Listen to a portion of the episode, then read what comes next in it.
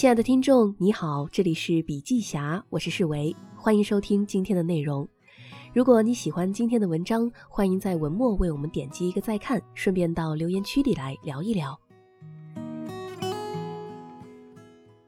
今天我们不得不面对世界的不确定性，无论是疫情的冲击引发的经济的失序与技术的变革，还是今天中国的国际环境，剧烈的变化让我们迷茫，也让我们深思，如何重新认识眼前的世界，如何在不确定性中做好决策。如何维护既有组织或秩序的稳定？如何追求自己内心的安宁？今天的内容是孙丽萍老师从哲学的角度给我们来解答。所谓黑天鹅，是早就隐藏在水下的问题暴露了出来。我们这代人都是在全球化的高速发展阶段中进入社会的，我们似乎已经形成了一种固定的思维。按照美国学者的说法，叫做“世界是平的”。我们甚至认为这种平坦可以一直延续下去，这也几乎成为了我们中间很多人的世界观。但是这次的疫情开始打破我们这种认知了。很多人认为这只是一个黑天鹅事件，但事情并不是如此的简单。所谓的黑天鹅，实际上是早就隐藏在水面之下的问题暴露了出来而已。如何认识今天的世界？提出这个问题，表达了我们今天重新追求对真实世界的新认知，也表达了我们今天对真实世界的无知。所谓“世界是平的”，就是经济全球化运动带来的理解世界状态的流行比喻。但世界上很多事情被经济活动的繁荣与和谐给遮掩了。一旦这种遮掩破裂，世界上本来具有的政治冲突和文化冲突就会暴露出来。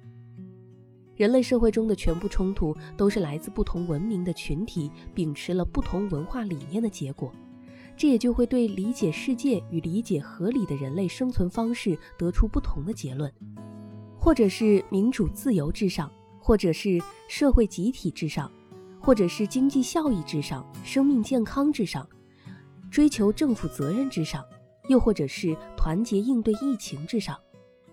秉持不同结论的文明群体很难说服对方，尽管他们或许在生活中与生意场上曾经是亲如兄弟。今天疫情的突袭将全球化之下的政治与文化冲突暴露与强化了，将覆盖在平坦世界表面的装饰给掀开了，这就必然引起不同程度的混乱，乱的不仅仅是经济和就业，还包括了政治与治理，也包括了国际关系与国际政治。各国或平顺或是艰难的内部秩序，大都暴露出了新的问题。中国与美国之间破坏了几十年的和睦状态，似乎来自科技性的贸易纠纷，又扩大到了其他的领域。看似铁板一块的西方世界，也开始露出了许多的龌龊。光鲜的欧盟在抗击疫情的活动几乎是不存在的。世界向我们呈现出一种坑坑洼洼的状态。为什么世界不是平的？人类依据自己的精神世界来理解与表达自己的生存环境。人类依据自己的精神世界构建出了特殊的社会生存环境。社会秩序的依据，在人类的文化中，不同文化支撑的不同社会形态构成了不同的文明。人类的文明又具有历史的渊源，不同文明由他们不同的生存历史与演化历程决定。社会环境就是人类个体间依据观念共识而构建出来的复杂联系形态，这种形态可以概括为多层次嵌套的群体。从哲学上来讲，每一个个人都是绝对独立的，这种独立性来自他们独特的精神世界。这种独特性来自他们独特的精神世界，这种独特性构成了每个人独特的环境理解与生存需求。这是人类自由价值的本体论依据。每一个人的内心世界跟另一个人的内心世界是绝对不可以通约的，或者不可能完全透明沟通的。我们之间的互相理解和沟通都是相对的、模糊的，都是加上了自己的精神世界内涵或者是自己的看法的。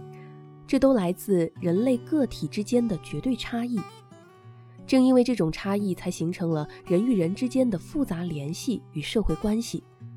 才形成了社会秩序与社会结构的组织化形态，才形成了社会分工与社会合作，才形成了全部社会关系与社会结构，才形成了多层次嵌套的社会群体。要素的差异就是要素间可能形成组织化的依据。物理世界如此，生命世界如此，精神世界如此，人类社会也如此。依据传统的科学世界观，形成了一种社会结构就是人类个体的简单集合与堆积的认知。这种认知就是否认了存在要素间差异的基本环境功能。实际上，只要承认差异。承认因为要素间的差异而形成的环境功能的耦合，自组织过程的逻辑就可以得到理解。今天，只有在理解自然环境的科学理论体系当中，才形成了基于自然组织过程的本体论思想，这就耗散结构论。这种思想还没有在哲学中有效的普及，还远远没有深入到社会学当中。今天，在人类理解精神与社会环境中，自由推广耗散结构概念的说法还是很幼稚的，还都是充满了哲学漏洞。今天，人类的主流文化还无法用于基于系统论的崭新世界观来理解我们社会中的矛盾与冲突，用环境存在的要素差异与自组织过程与结果来理解人类的生存环境。包括理解自然环境与社会环境，这是一种比较合理的世界观。在曾经的自然科学世界观中，常常出现模糊这一要点的倾向。这种倾向必然支持机械论与还原论的世界观。机械论世界观已经陈旧，还原论世界观还在流行。特别是在今天的社会学观念当中，还原论还很兴盛。将人类社会理解为自由个人的自然聚集，并由此将人类的自由绝对化，在理解人类社会环境与社会活动中，忽视了环境存在中的秩序与组织化形态的根本功能，就是还原论世界观在社会伦理与社会意识形态中的折射形成的文化成果。依据还原论的世界观，任何环境存在形态的功能都可以通过分析其内在要素的环境功能得到理解与说明。用这种世界观理解人类社会的存在，就会自然得出这样的结论：全部社会存在的环境功能都可以从人类个体的生存需求中得到理解与说明。全部人类个体的生存需求都可以从人类的生命活动形态中得到理解与说明。这种理解是浅显的，这种理解无法深刻说明今天的人类世界了。人类社会中为什么会有竞争？社会竞争来自不同社会成员对相同社会资源的共同需求，来自这种共同需求中的资源冲突。三角恋是竞争，因为两个恋人把目标集中到一个人身上；办公室的职务晋升中的竞争，因为一个职位有很多人想占据；市场经济活动中充满了竞争，这是来自大量参与者对相同经济资源的需求；人才的流转中的竞争，同样的人力资源，不同的人都想要。竞争是人类生活普遍存在的现象，是不会消失的。广义的竞争是一般存在的基本状态，狭义的竞争是人类生存的基本状态。社会活动中的竞争决定了世界的不平坦。当社会竞争比较缓和的时候，世界的不平坦可以被和谐的秩序所掩盖；当社会竞争比较尖锐的时候，这种不平坦就凸显了出来。站在不同的高度，看到不同的世界。其实世界本来就是崎岖的，只是我们在这十几年当中把这种不平坦忽略了。面对同样的世界，不同的人会看到不同的景象。有的人会被平静的水面迷惑，有的人未雨绸缪，随时防备着惊涛骇浪的到来。所以，有的人会束手无策，随波逐流；有的人会坦然面对，不惊不惧。当今对企业家只有一个流行的评价标准，叫财富排行榜。也就是依据他们掌控的经济下浮来评价他们的高下。财富标准并非不重要，但这只是一个维度，还应该有一个维度，就是价值标准，可以用四个层次的价值追求提供企业家评价的另一个标准。最低层的企业家价值追求就是养家糊口，第二个层次的企业家的价值追求就是成为行业的领袖。第三个层次的企业家的价值追求就是关注国家产业的发展。最高层次的企业家的价值追求就是具有治国平天下的情怀。当你处于不同的价值追求高度，会看到不同的世界。对于企业来说，企业家的视野和取舍决定了企业的兴衰变迁。养家糊口的人满眼是黑天鹅，什么都是高度不确定的，他不知道该怎么办。只能随波逐流，随遇而安。琢磨自己行业的企业家会发现，在疫情之后，行业的变化会根据自己的判断决定取舍。如果是曹德旺这样的产业领袖，会比较坦然。美国人让他做，他就去做一做；美国人不让他做，就回中国做，没有什么可怕的。但是像任正非这样的企业家就很少了，他是代表国家在打仗。我们还可以看到，有些人的财富已经很多了，但是仍然是养家糊口的层次。除了买别墅、买跑车，对行业没有什么贡献和引领。一看不行，就跳行转业，转移财产。他们常常在不确定的变化中越折腾越穷。如果你在行业里有理想、有追求，就会看到完全不一样的东西。正是这些决定了你决策中的取舍与企业的命运。那我们要如何在不确定的世界做好决策呢？既然两个价值追求不同的人对同一个事情的判断也会大相径庭，那么我们该如何在不确定性的环境中做好决策？首先要认识到没有绝对正确的决策，我们要承认没有绝对正确的选择和决策，但是流行的科学世界观告诉我们，有一种价值选择与行为决策是绝对正确的。人类可以得到对这种选择的认知，这种世界观使得我们脑海中形成了一个固定的模式：天下有一个终极合理的道理，世界有一个终极正确的秩序。如果我们的判断符合这个终极模式，我们就可以达到终极的正确；反之，如果我们离开了这个终极的模式，那我们就是错误的了。因此，今天的全部决策理论都在寻求到达绝对正确决策的途径。作为信仰，这种观念没有问题；作为哲学思维，这种观念就简陋了。如果我们的生存环境中并没有一个终极正确的秩序模式，那我们如何可以追求真理？我们如何可以达到正确的认知？我们如何可以得到正确的行为方式呢？其实人类从来没有获得过绝对正确的行为方式，但人类还在合理的繁衍到了今天，人类还将正常的繁衍下去，并不会很快的消亡。人类并非在绝对正确的行为中获得生存延续的，我们也不是在绝对正确的行为方式中获得合理的生活状态的。反之，我始终处在不合理的行为方式的包围中，实现自己对相对合理生存与生活。这是因为人类的全部生存行为选择依据都是自己精神世界中，而人类的精神世界与外在的自然环境与社会环境是两个不同存在的形态，它们之间的秩序形态可以具有相似性，但永远不会完全一致。另外，即使具有了与外在环境秩序高度相似的精神环境的人，其行为选择的结果也会严重的把自己情感状态所别扭。那么人类是怎么样在大量并非合理的行为选择中实现正常生存的呢？就是通过实践循环。所谓实践循环，就是人类不断在生存行为中提供对自己行为效果的理解，并依据这种理解来用不停息的修正新的行为选择方式。在这种永远不停息的行为迭代当中，人类最终可以得到大致合理的生存行为。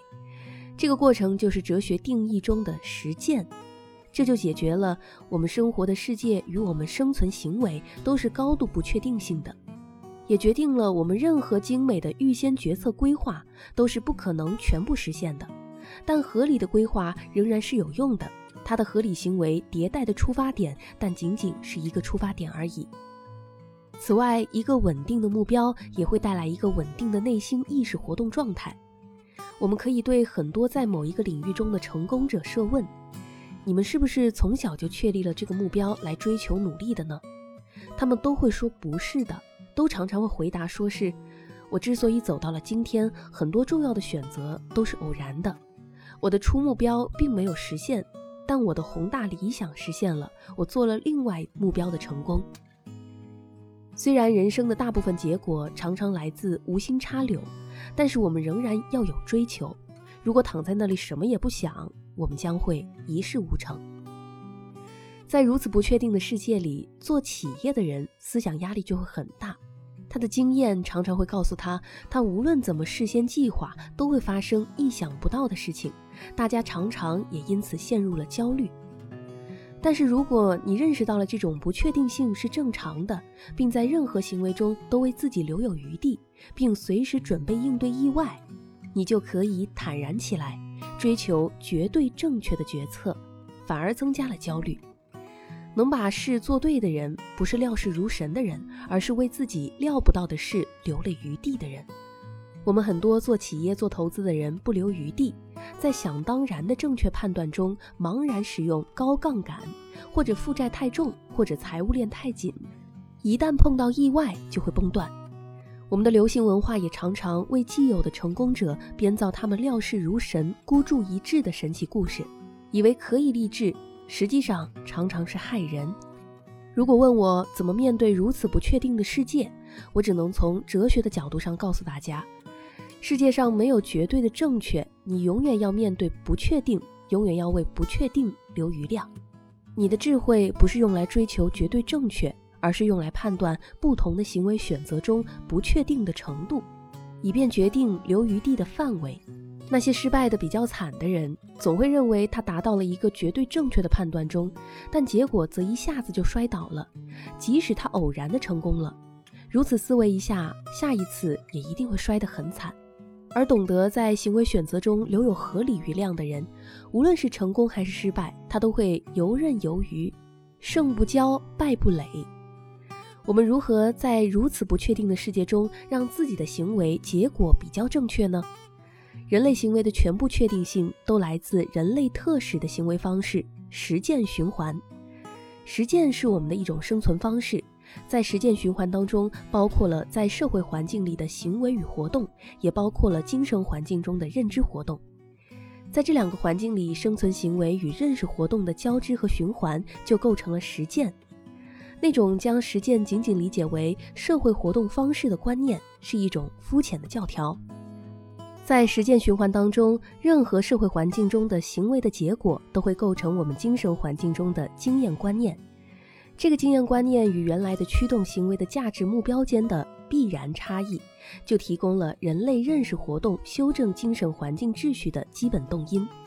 认识活动由此构成了新的观念与价值，就会修正新的行为目标，形成新的社会追求与新的行为方式。人类就是这样用不停息地行走在不断接近正确行为方式的路途中。在中国文化的常识当中，“活到老，学到老，生于忧患，死于安乐”，就是对人类这种生存方式的深刻认知。人类永远在实践循环中实现合理的生存，每一个决策的对，都是一个实践循环中的相对流动的对，在决策中没有终极的对。在合理的实践循环当中，有三个层次的对的追求。第一个追求的对，是要用自己合理的价值目标去做事，也让你的行为方式尽可能符合你的价值观。不合理的价值追求难以形成合理的实践循环。第二个追求对，是在做完这件事情以后，一定要形成行为结果的明确经验，经验的内涵要尽可能符合这个外在结果。第三个追求的对，是把这个经验跟你原来的初始价值目标进行比对，找到差异，形成新的认知。这样下来，我们就有了一个行为决策的对的新标准。这就是做好实践循环中的每一步。绝对对的决策只存在于简化的理念观念中，并不会存在于真实的社会生活里。正视世界的不确定性，为自己预料不到的事情留有余地。同时，在实践循环中做好每一步，不断自我反馈，形成新的认知，才能在这个不确定的世界中游刃有余。那我们应该如何在不确定的世界当中维持组织的稳定？我们的企业发展当中会看到，企业的运转是由员工操控的，而企业文化、企业效率之所以复杂，就来自于员工身上的双重价值身份。何为双重身份？第一，每一个员工都是企业拥有的人力资源。啊，企业是什么？企业就是现代社会中承担经济活动功能的社会结构。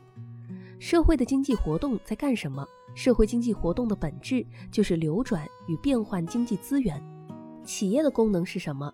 企业通过流转与变换经济资源而获取利润，实现占有财富的增加和自我生存。实体企业就是在流转与变换实体经济资源，互联网企业就是在流转与变换虚拟经济资源，或者具有经济价值的信息。文化企业是在流转与变换具有经济价值的文化资源。全部经济资源在企业中的流转与变换，无非是获取利润。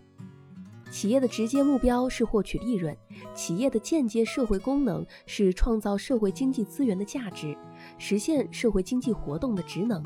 如果从个人角度看待员工，他们就是实现企业功能必不可少的人力资源。企业从人力资源市场上雇佣员工，租用他们的人力资源，发给他们工资为租金，这就是一个现代社会中人力资源流转与变换的基本活动过程。人力资源是被企业流转变换的一种资源，人力资源的雇佣方式就是其资本化的方式。人力资源现代的管理方式就是人力资源的资本化管理方式。第二，每个员工都是独立生存的社会一般成员。社会就是由人类个体间提供社会关系组织起来的多层次嵌套的群体，个体与群体都是社会成员，个体是基本社会成员，企业是典型的经济活动群体，家庭或族群的典型的基本生存群体，民族、国家、政党、文化圈都是不同层次的社会群体，每一个企业成员都同时生活在多个层次的群体。他们属于多层次的群体成员，他们也就必然追求自己的不同群体中的公共价值。每个员工不仅仅是企业成员，下了班他也是妻子、丈夫、父亲、朋友、俱乐部成员、政党成员，或者是民族与种族的成员。这是员工的复杂化身份。不理解员工的复杂化身份，就无法理解员工的全部行为方式。每一个员工的精神世界当中，不仅有企业的公共价值，还有别人个人价值与公共价值。他在企业中工作的时候，他一定会把别的价值自觉或不自觉地融合进来。这就是人类意识活动中价值活动的复杂化形态。在做人力资源的时候，必须理解员工的其他价值，这个时候就必须把它当做非企业员工来理解。这是人力资源管理中的一个角度与价值的发散与扩充，但在人力资源管理的理论逻辑里却无法安置。而有经验的企业管理者会把这个冲突看通，并在管理活动中运用。任正非曾对华为的人力资源经理说过：“把钱分好了，什么问题都解决了。”那他们是怎么分的呢？大部分的企业把利润首先分给股东，然后再给员工发工资。可是任正非说这样不对，他们是反过来的，先分给员工，有了剩余的再分给股东。所以他说，分好钱就是企业人力资源管理的要害。任何企业员工都是企业的雇员，他被雇佣的主要价值追求就是获取工资，其他价值追求都不是主要的。因此，任正非反对过分强调员工的奉献精神与企业凝聚力。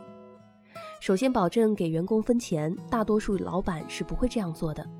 但是在人力资源的管理中，我们不仅要有经济收益的视角，还要有更为开阔的人本主义的视角，才能理解人力资源的特殊复杂性。人力资源跟其他资源不一样，它非常复杂，其他资源就相对简单多了。任正非做得很细致，用很多管理办法跟员工沟通。他原来每周都要在中层干部大会上讲话，跟大家沟通，不停地给员工灌输企业文化。他怕文化不稳定，还是把它法制化，也就是请法律专家把他们的企业文化制度化。文化就是往心里灌输，要将心比心。任正非的话会让底下的员工热血沸腾，不会因为他是大老板高高在上就与员工隔开。他讲的话能和别人心灵沟通。最关键的是，任正非真正把人当作复杂的、有精神世界的对象，当做复杂的社会成员来管理。对于企业的管理者来说，员工一方面是企业的人力资源，是人的资本化形态；另一方面又要把人当做一个复杂的、有精神世界的对象，和他们用心交流，讲心里话，才能取得效果。这叫人同此心，心同此理，这叫将心比心。任正非鼓励年轻员工踊跃到边远或者是危险的国外去开拓市场，他自己的巡视也就从来不会回避那些远的和危险的地方。他说：“如果我不能面对艰苦与危险，如何可以说服员工来面对？在这个不确定的世界，我们要怎么样去追求内心的安宁呢？”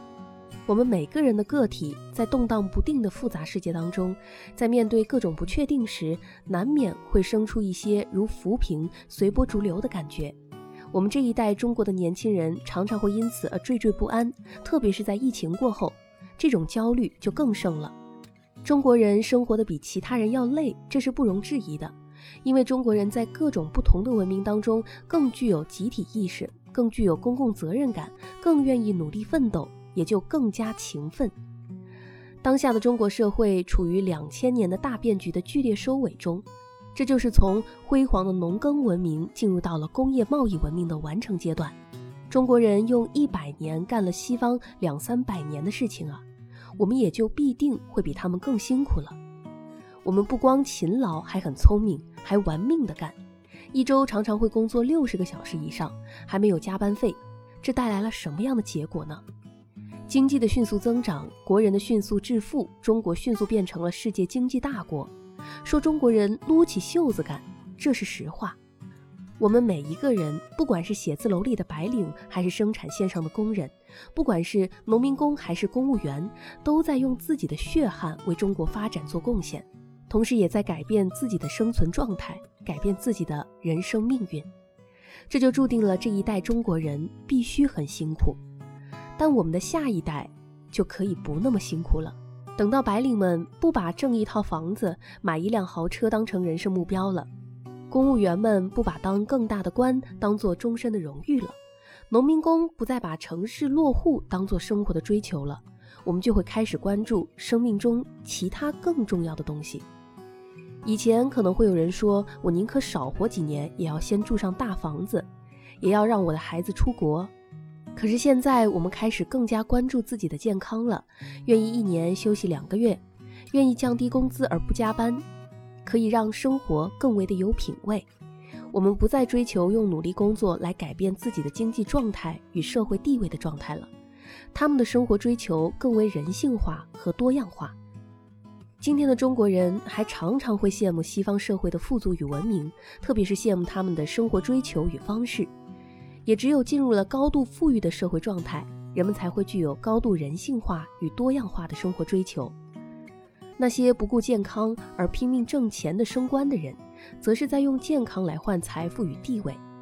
当不再把追求财富与地位当做最大的目标的时候，才会觉得健康很重要。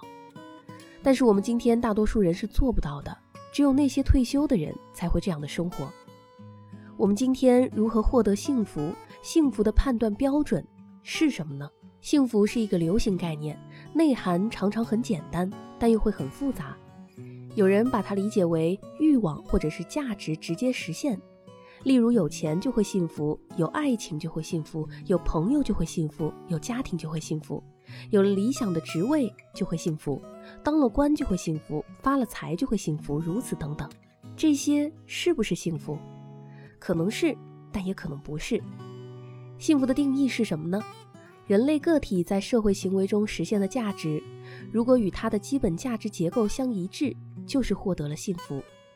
幸福不在实现价值的大小，而在于实现的价值与自己的价值观体系是否相一致。如果社会行为的实现价值或实现欲望与自己的价值观体系不一致，就只能获得欲望的快感，而不会获得真实的幸福。因此，幸福必须是来自稳定合理的价值追求。当个体的价值观体系或价值结构散乱冲突的时候，虽然欲望常常被满足，但幸福并不会来临。个体在这种情况下的行为方式，常常是价值目标飘忽不定、变来变去的。今天觉得这件事情很好，过一段时间又觉得它并不好，就会形成社会行为目标的跳来跳去。要获得幸福，首先要有一个内心稳定的价值结构或价值体系。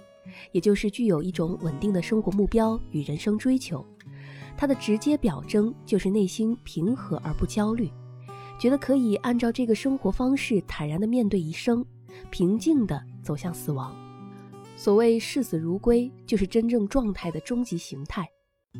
在平静和谐的社会生活当中，死亡似乎离我们很遥远，但如何面对死亡，则常常是考验内心是否安宁的试金石。很多人在偶然经历了一次面对死亡的处境后，就会有一种大彻大悟的感觉，这就是面对死亡的意识活动中，突然得到了一个完整清晰的人生价值观结构。而在他平常忙忙碌碌甚至浑浑噩噩的生活当中，自己到底需要什么样的人生追求，常常会是模糊不清的。我们现在为什么物质生活越来越富足，内心却越来越焦虑呢？原因在于外界文化灌输的信息超过了我们内心审美活动的构建接纳能力。当我们的文化环境比较简单的时候，当由此而向世界中输入的文化信息比较单纯时，每个人的认知能力或审美能力都可以将这些文化内容消化与整合，并有序地安排在精神世界当中的观念结构里。这样一来，我们的内心世界。就是有秩序而和谐的了，但是现代社会环境中形成的文化多元化与文化信息爆炸，常常灌输了一些不知就里的文化概念与碎片化的知识，这种文化信息也就常常超越了个体的认知能力，个体的审美活动也就难以将它们消化整合与有序的安置，这就是散乱冲突的文化环境造成了混乱焦虑的内心世界。文化的接纳并非越丰富越好，知识的灌输也并非越多越好。冲突的文化让人焦虑，混乱破碎的知识使人无所适从。所以，我们今天就要注意强化自己的认知能力，而不是单纯的注意自己的接受能力。认知能力来自哲学修养，哲学训练可以让我们具备审视与整合自己内心秩序的能力。单纯追求接纳知识而不能消化。不一定是福，也许是祸患。就像营养食品，并非吃进去就是好处。如果吃多了，超过了你的消化能力，还会吃出胃病来。过去我们层次处于文化贫乏与知识缺乏的社会环境，因此中国人就形成了开卷有益和知识就是力量的观念。但是今天这样的观念已经过时了。今天我们的社会环境已经不再稀缺文化与知识。对知识的学习与灌输活动，就是要跟自己的认知能力匹配，这也是我们教育方式中要解决的问题。中国今天的教育常常把学生当作流水线上的产品，把教育程序化与机械化，从而忘记了教育本质是塑造人格，也就是塑造合理的精神世界。哲学就是理解人类精神世界环境与人类意识活动方式的学问。好的哲学应该是告诉大家怎么去审视与整合自己的思想与精神环境。正因为哲学不彰，宗教才会兴盛。如果没有时间去读专门的哲学书，还希望让自己的内心平和一点，那该怎么办？只有一个办法，在繁忙中腾出时间和精力面对自己的内心。我们很多人一年中几乎没有时间来认真的反思自己。反思自己的精神追求与人生目标，每天忙到很晚睡觉，早上起来又忙着投入到新的工作。他们一直在面对任务、面对工作、面对他人、面对配偶、面对孩子，但是就是没有静下心来面对自己。他们没有时间看一看自己是什么样的人，没时间看一看自己到底在干什么，没时间看一看自己活在这个世界上特殊不特殊。看一看自己活到今天是怎么走过来的，看一看自己跟父母有什么不一样，看一看自己今后该往哪儿走。好好看看自己，这件事情真的很重要。每个月花上半天时间，什么事情都不想，就想想自己。这样做多了，你的内心的安宁就会慢慢的冒出来，你天生的哲学能力就会被滋生出来，你的哲学兴趣也就会产生了。那好了，以上就是我们今天所有的内容，感谢您的收听，我们下期再见。